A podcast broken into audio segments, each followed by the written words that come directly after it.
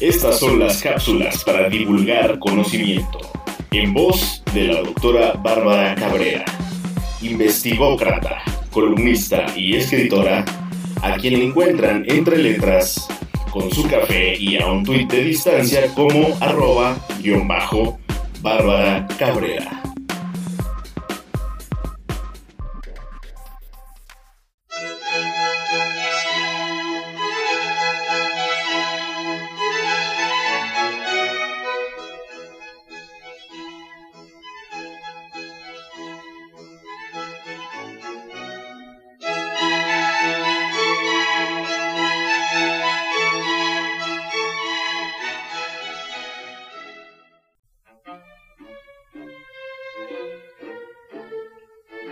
Dijo alguna vez Albert Einstein, si buscas resultados distintos, no hagas siempre lo mismo.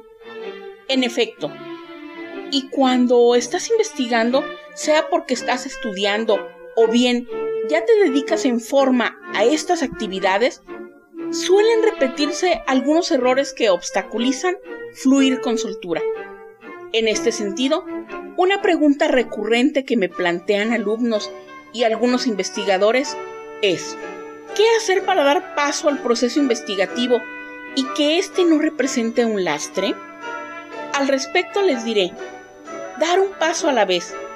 Y en esta serie de cápsulas para divulgar conocimiento, abordaré los primeros pasos, los cuales pueden consultarse en el libro Construyendo Investigaciones, ediciones Paideya MX, del cual soy coordinadora y coautora, obra que forma parte de la saga Paideya MX para elaborar investigaciones de éxito.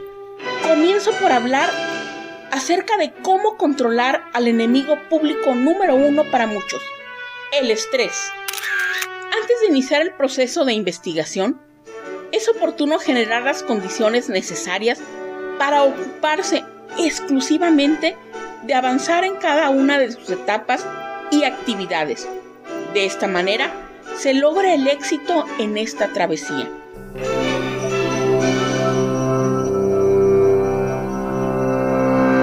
¿Cuántas veces les ha ocurrido que sienten que hay algo que no les permite avanzar? Aunque no lo crean, se trata de una situación recurrente y muy común. Y pocas veces se hace un alto en el camino para reflexionar y preparar el ambiente y las circunstancias idóneas para sentirse como bolígrafo en su tinta al momento de llevar a cabo una investigación. Serán tres los tópicos, como ya les adelantaba, que juntos escudriñaremos para lograrlo. Conoceremos cómo conservar la calma y decirle adiós al estrés y hacerle saber que no está invitado a obstaculizarnos, incluida la optimización del tiempo, un recurso natural no renovable. Luego, hablaremos de aquellos hábitos para ser productivos. Para concluir, equipando el lugar donde se llevará a cabo una buena parte de las labores intelectuales que son propias de la investigación, al que he denominado Santuario de Investigación. En esta cápsula para generar conocimiento, como ya les anticipé, les hablaré del estrés, Recuerden estas palabras de Isabel Allende. Escribir es como hacer el amor. No te preocupes por el orgasmo, preocúpate del proceso. Dicho lo anterior, iniciemos este camino con 7 consejos para mantener la calma y controlar el estrés. Ha llegado el momento decisivo tienes que comenzar a elaborar tu tesis, tesina, reporte o cualquier otro trabajo que implique utilizar el proceso de investigación. Estás aterrado, ya que el solo hecho de escuchar la palabra te causa una sensación de angustia que te lleva a bloquearte y decirte, mañana comienzo. Y el mañana se posterga de tal forma que la fecha límite para presentar resultados está a la vuelta de la esquina. Este parece ser el escenario común de un estudiante promedio. Y así es. Y se da en todos los niveles. Desde licenciatura y aunque ustedes no lo crean, se extiende hasta aquellos que cursan estudios de doctorado. Y más aún, el patrón de comportamiento llega hasta aquellos que, por alguna razón, sea por motivos laborales o alguna otra cuestión, tienen que volverse investigadores. ¿Te suena familiar la escena anterior? Si es así, sigue escuchando. El estrés significa tensión y deriva de una reacción fisiológica del organismo en el que se desatan múltiples mecanismos de defensa para poder afrontar una situación que se percibe como amenazante o que está saliéndose de control. En la investigación sucede con frecuencia, como ya les decía, y los factores que la desencadenan son múltiples, como por ejemplo la falta de tiempo, disposición y organización. Lo cierto es que de no controlarlo, se corre el riesgo de ser menos productivo y los resultados lo hacen evidente.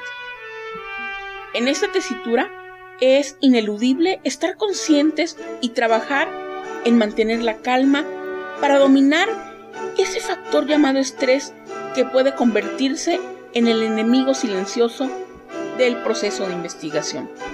Las técnicas y actividades para lograrlo son diversas. Cada quien reacciona de manera diferente ante esa diversidad. De ahí la importancia de aprender a conocerte para saber cuáles son aquellas situaciones que te estresan y ver la manera en cómo reaccionas ante esto.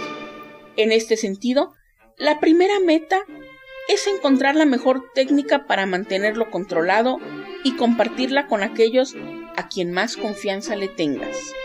Para facilitar tu búsqueda va un ejemplo.